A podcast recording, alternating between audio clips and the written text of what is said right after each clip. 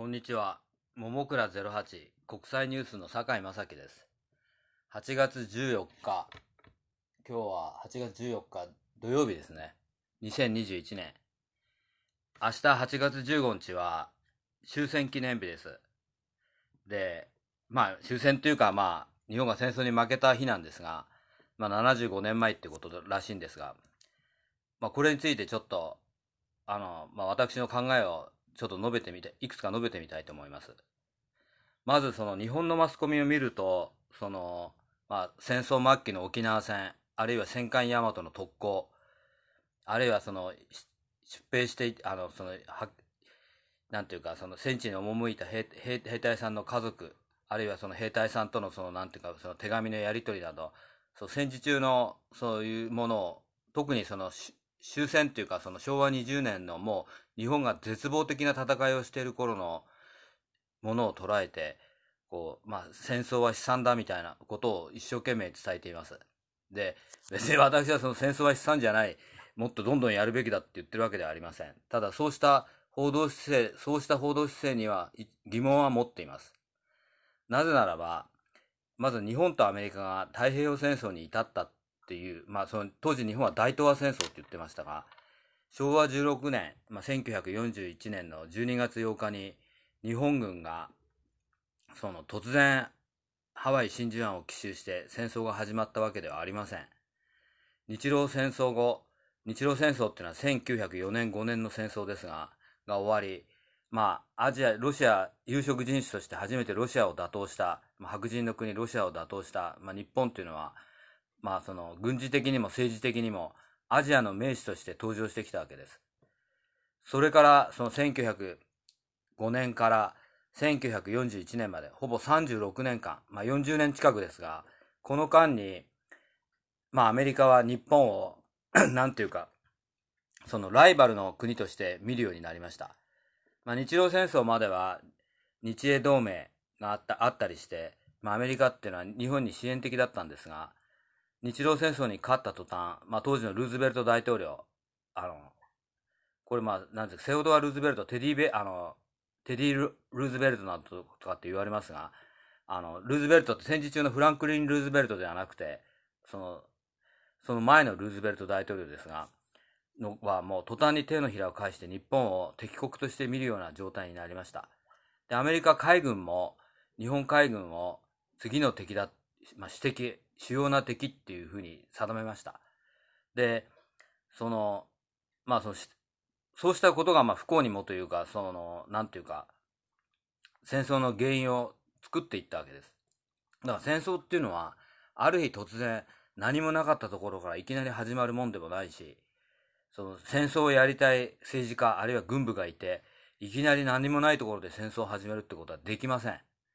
演習なら軍隊でもできるでしょうが、戦争はできないんです。やっぱり国民を巻き込んで人が死ぬから、あるいはその経済的にも大きなダメージを受けたり、世の中が大変動くから、個人や、その、なんていうか、軍部っていう組織が勝手に動いて戦争をやるってことはできないわけです。で、その日露戦争後から太平洋戦争に至る36年間の間に日米関係には不幸な出来事がいろいろありました。例えば、アメリカの鉄道王ハリマンが満州国のを買収しようとし、満州国、あの、満州鉄道、日本が日露戦争で権益で得た満鉄、満州鉄道を買収しようとしました。しかし当時の日本のその国民感情から言って、やっとその得た、なんていうか、まあ、戦利品っていうか、あの、その、戦果の一つだったわけです。日露戦争で勝って。それをそのアメリカ企業に売るってことは当時の国民感情が許しませんでした。だから売らなかったんです。こうしたことが日米関係の悪化につながっていきました。それからカリフォルニア州。カリフォルニア州に日本移民が、まあ、あの、たくさん行ったわけです。ハワイ州にも。そうしたところでは日本移民に対するその迫害っていうか、まあ、仕事を奪われる、あるいはそのアジア系に対する恐怖感っていうのがありました。まあ、今でもアメリカでは少しアジア系に対して、まあ、今回のコロナでもそうですが、ちょっと偏見が残ってるんですが、当時はもうそれと比べ物にならないぐらい、まあ、アジア人なんていうと、我々がそれこそ火星人を見るみたいな感じぐらいに嫌われてる面がありました。だから例えば、通りに縦札が立ってアジア人と犬入るべからずとか、あの、その学校にアジア人を入れないとか、こうしたことで日米関係っていうのは非常に揉めました。こうしたことも、その、なんていうか、太平洋戦争の一つの原因になっていくわけです。だからまあ、いろんなことがあるんですが、それから第一次世界大戦。第一次世界大戦で日本は連合国として参戦して、敗戦したドイツから戦利品をま、戦利品というか国際連盟からの委任統治を受けて戦果を得ました。それがまあその、なんていうか、まあ中部太平洋にあった島々の委任統治です。まあ確か、ちょっとはっきり忘れましたが、その中部太平洋にある、まあマーシャル諸島とかあの辺だったと思いますが、日本は国際連盟からドイツに代わって統治してくださいってことで統治していたわけです。で、当時フィリピンはアメリカの植民地でした。で、アメリカとフィリピンの間の海上交通路、あるいはアメリカが中国と貿易をする場合の海上交通路っていうのは、ちょうどその日本の移民統治している島々の間を通っていくわけです。つまりこれは軍事的に考えると日本海軍がこの国際連盟からもらって移民統治していた太平洋の島々から出撃すると、アメリカとフィリピンの連絡船、あるいはアメリカと中国の貿易の連絡船を遮断することができるわけです。ここでアメリカ海軍は日本海軍を、まあ、かなり敵だとして意識するようになりました。政治状況、軍事状況も、あるいはそうした、その、なんていうか、日本を取り巻く国際環境も、その、なんていうか、戦争へ戦争へという、まあ今振り返ってみた後知恵なんですが、その、要因となっていったわけです。で、まあ、その、なんていうか、そうしたことの積み重ねが36年続いて太平洋戦争になっていったわけで、まあ、日本があえて失敗したっていうふうに言えば、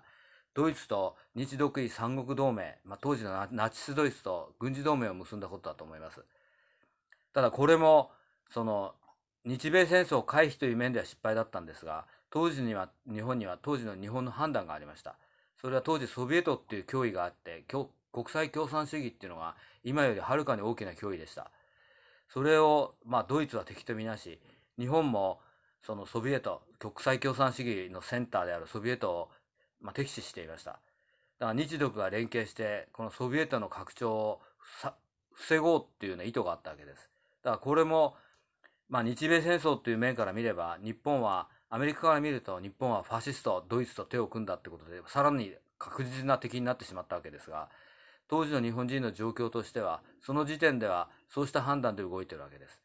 だからまあ戦争っていうのは、まあその、今もそうです。あの、例えば米中が競争を始めています。日本と中国の間にも尖閣諸島、あるいは南シナ海の問題などもあり、こうしたことが積み重なって何十年か経つと、まあこう言ってはいけないかもしれませんが、戦争になるかもしれません。だから、そうした要因、摩擦要因っていうのを、一つ馬鹿にしないで一つ一つ消していくということが戦争回避につながるのであって単にその戦争は悲惨だとか憲法があれば戦争はしないとかってそういう単純なものではないと私は思っております。今日は8月15日目の前にしてちょっとさっきの太平洋戦争の開戦に至る経緯について私の考えを述べてみました。坂井正樹でした。